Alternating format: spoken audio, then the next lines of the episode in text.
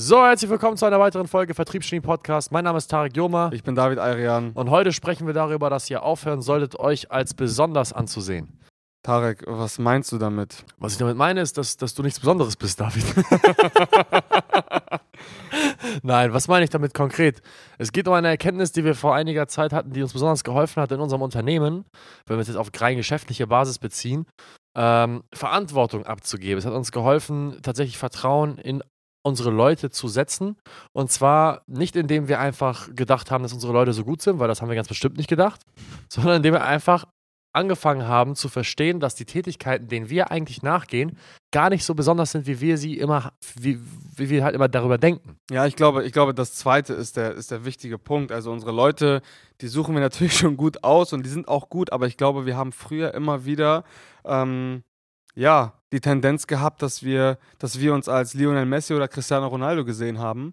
Und diese Erfahrung machen wir auch immer wieder, besonders mit Geschäftsführern, die schon, ja, ein paar mehr Mitarbeiter haben, sage ich jetzt mal. Die haben alle so den Drang, äh, Kontrolle haben zu wollen und denken immer, ja, das, was ich mache, kann kein anderer machen. Ja. Unsere Erkenntnis ganz klar aus der ganzen Situation ist, das ist überhaupt nicht so. Ne, das ist kompletter Bullshit. Also ähm, als Geschäftsführer, also als Inhaber eines Unternehmens ist man meistens jemand, der, sag ich mal, nonstop damit beschäftigt ist. Und wenn man einigermaßen, äh, sag ich mal, Erfolg hat, mäßigen Erfolg hat, vielleicht seine 10, 15, 20 Angestellte führt, äh, der finanzielle Erfolg auch nach außen sichtbar ist durch materielle Dinge wie Häuser, Uhren, Autos, dann ähm, kommt es sehr, sehr oft vor, dass man selbst auch noch sein Ego so ein bisschen gebürstet bekommt. Man, Ja. man bläst da nicht nur seine eigene Trompete, sondern andere Leute blasen dann auch noch deine Trompete. Also nicht sexuell gesprochen. ja. Und das wird dann halt sehr, sehr oft dazu, dass. Warum lachst du jetzt so? Ja, ne, alles gut.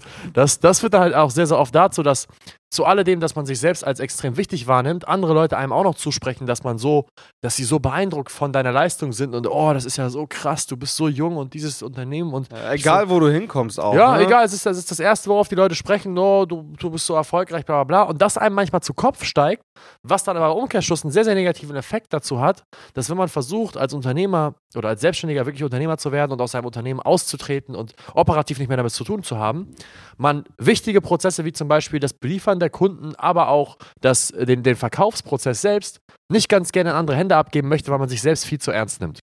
Ja, 100 Prozent. Und das hat auch zur Folge, dass man, wie wir schon ganz am Anfang gesagt haben, den einzelnen Tätigkeiten, egal wie komplex die auch aussehen mögen, ähm, ja, als unlösbar eigentlich für in Anführungsstrichen normale Menschen Ja. darstellt, was wiederum den äh, Schluss hat, dass man ja in einigen Situationen einfach eine Hemmung im Wachstum haben kann, weil ab einem bestimmten Punkt kannst du halt nicht mehr alleine alles machen oder auch zu zweit und zu dritt nicht. Ab einem bestimmten Punkt muss das System über Individualität stehen. Und das funktioniert nur, wenn du den Sachen und den Dingen, die man tagtäglich macht, um eben Wachstum zu produzieren, einfach die Relevanz abspricht.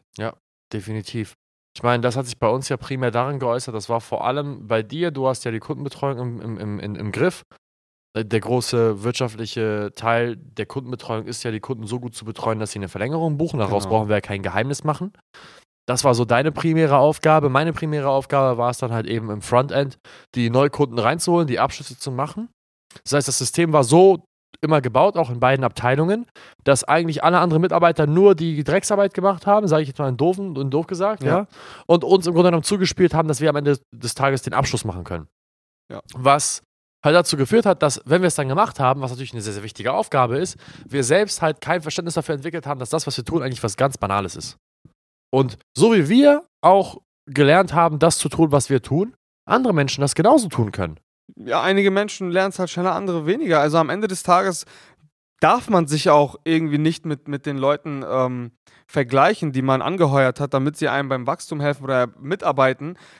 Die haben auch eine ganz andere emotionale Erfahrungs, äh, die haben ganz andere emotionale Erfahrungswerte mit den einzelnen Situationen. Für uns war es damals schwierig, wenn wir mal zwei, drei Abschlüsse nicht gemacht haben, weil dann die Miete, äh, die Mietrechnung auf einmal schwierig zu bezahlen war. Wir haben eine ganz, ganz andere äh, emotionale Bindung zu den einzelnen Erfahrungswerten und das führt nun mal, also die Not führt nun mal häufig dazu, dass man schneller lernt und das ist völlig in Ordnung, dass das bei einem Mitarbeiter eben nicht so ist. Das heißt aber nicht, dass wenn er die ersten 20 oder 30 Gespräche verhaut, dass er das niemals lernen wird. Ja, und dass man dann dazwischen funken muss. Das ist auch super wichtig, dass wir, sag ich mal, unser Level 100 nicht mit dem Level 1 von einem Mitarbeiter Genau. verglichen haben. Also Genau. man kann niemals, damit haben, glaube ich, sehr, sehr viele äh, Unternehmensinhaber Schwierigkeit, dass sie, wenn sie neue Mitarbeiter anlernen und auch Verantwortung abgeben wollen, sie halt die Arbeit, die der Geschäftsführer selbst verrichtet hätte, damit vergleichen, was der Mitarbeiter gemacht hat. Aber das ist ja nicht fair. Ja. Weil ich vergleiche auch nicht das, was ich heute mache, mit dem, was ich vor drei Jahren gemacht habe. Genau. Das ist ja auch Tag und Nacht.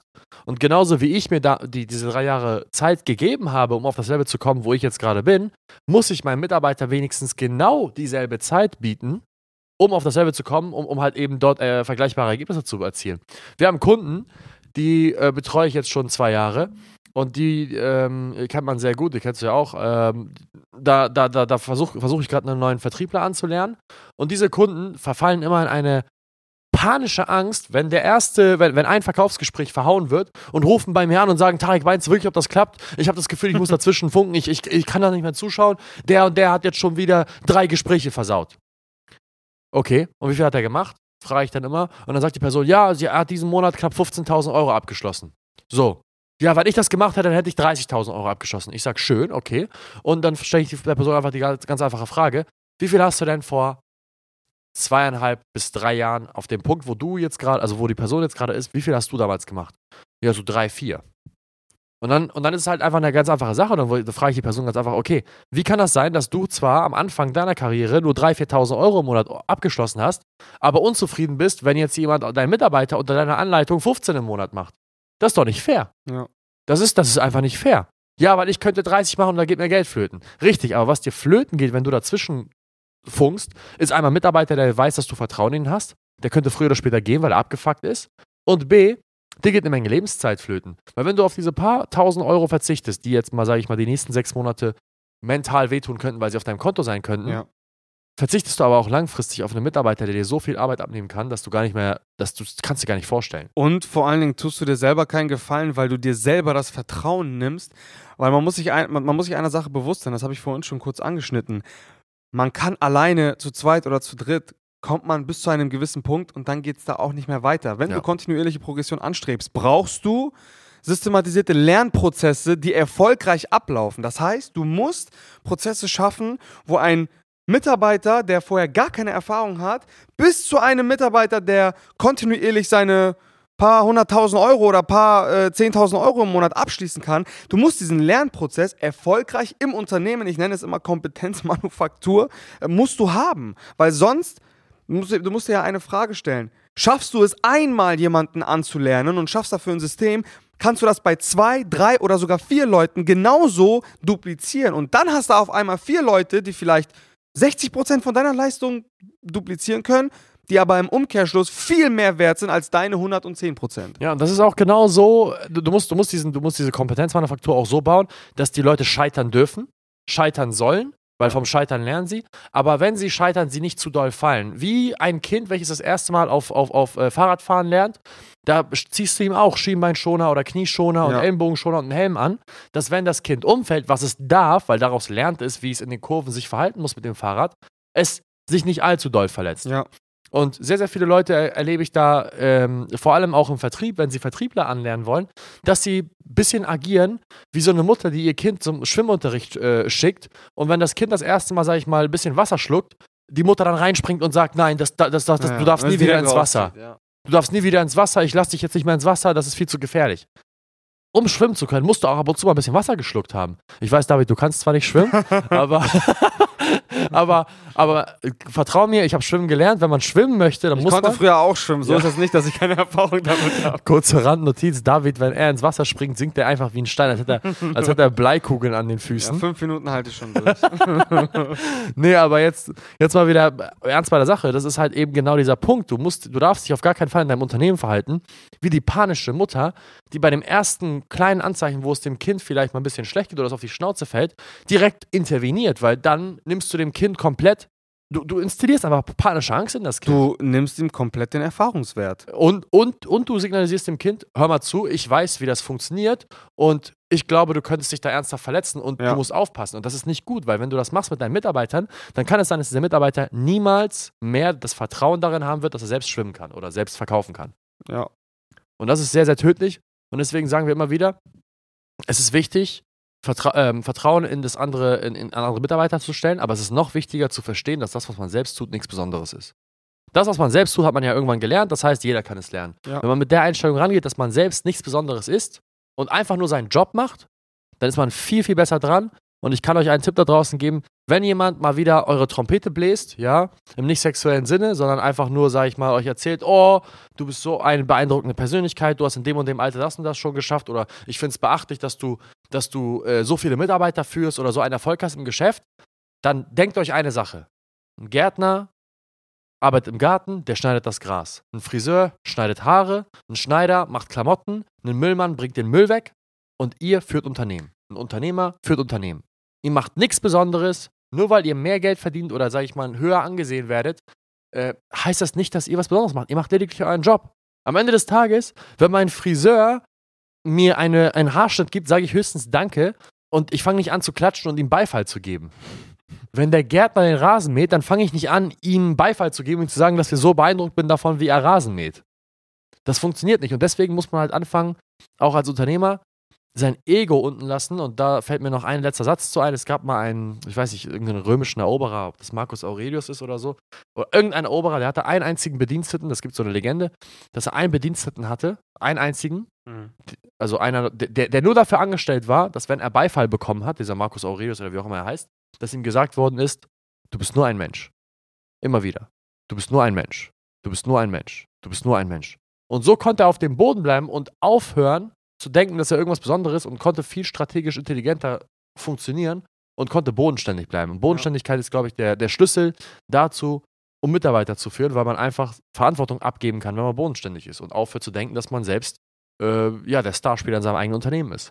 Und im Umkehrschluss ist Übermut eigentlich so die größte Falle, in die man reinlaufen kann, ne? Ja, weil man selbst damit andere Leute verschreckt, weil man sich selbst im Grunde genommen auf eine Position hebt, die kein anderer erreichen kann Ja. und sich selbst im, und sein eigenes Unternehmen in ein Abhängigkeitsverhältnis zu sich selbst äh, bringt. Dein Unternehmen muss funktionieren, ob du krank bist, gerade eine Scheidung durchmachst oder ob du, ob du Burnout hast, dein Unternehmen muss funktionieren. Unabhängig, unabhängig von dir, du kannst, du darfst nicht den Fehler machen, dein Unternehmen in ein Abhängigkeitsverhältnis zu dir und deiner Person zu bringen. Wenn ich morgen tot umkippe, muss dieses Unternehmen weiter funktionieren, weil hier hängen sehr viele Existenzen dran. Absolut, ja. Ich darf den Leuten auf gar keinen Fall, die hier bei uns arbeiten, jeden Tag alles geben, äh, dieses Leid anhängen, dass sie abhängig von mir sind. Das darf ich nicht machen. Das ist nicht fair ihnen gegenüber, weil sie auch genauso viel Zeit da rein investieren wie ich. ja. Cool. Wenn du dich in den Dingen, die wir gerade gesagt haben, erkannt hast und du selbst in deinem Unternehmen merkst, dass wenn du, sag ich mal, die, stell dir einfach die einfache Frage, wenn ich sechs Monate Pause mache, gibt es mein Unternehmen noch? Ist es stagniert oder ist es weiter gewachsen? Wenn deine Antwort auf, ausfällt auf die ersten beiden, dass es entweder stagniert hat oder, oder tatsächlich sogar gar nicht mehr existiert oder in einen finanziellen Engpass kommt, dann ist es höchste Zeit, dass wir miteinander sprechen. Deswegen bewirb dich auf ein, ja, bewirb dich, ey, mein Gott. Trag dich bitte ein für ein Beratungsgespräch auf unserer Webseite auf www.salesex.de und ähm, wir würden uns sehr gerne mit dir zusammensetzen, um ein System zu schaffen, wie auch dein Unternehmen ohne dich weiterhin wachsen kann. Bis zum nächsten Mal. Ja, vielen Dank fürs Zuhören. Bis zum nächsten Mal. ciao. ciao. ciao.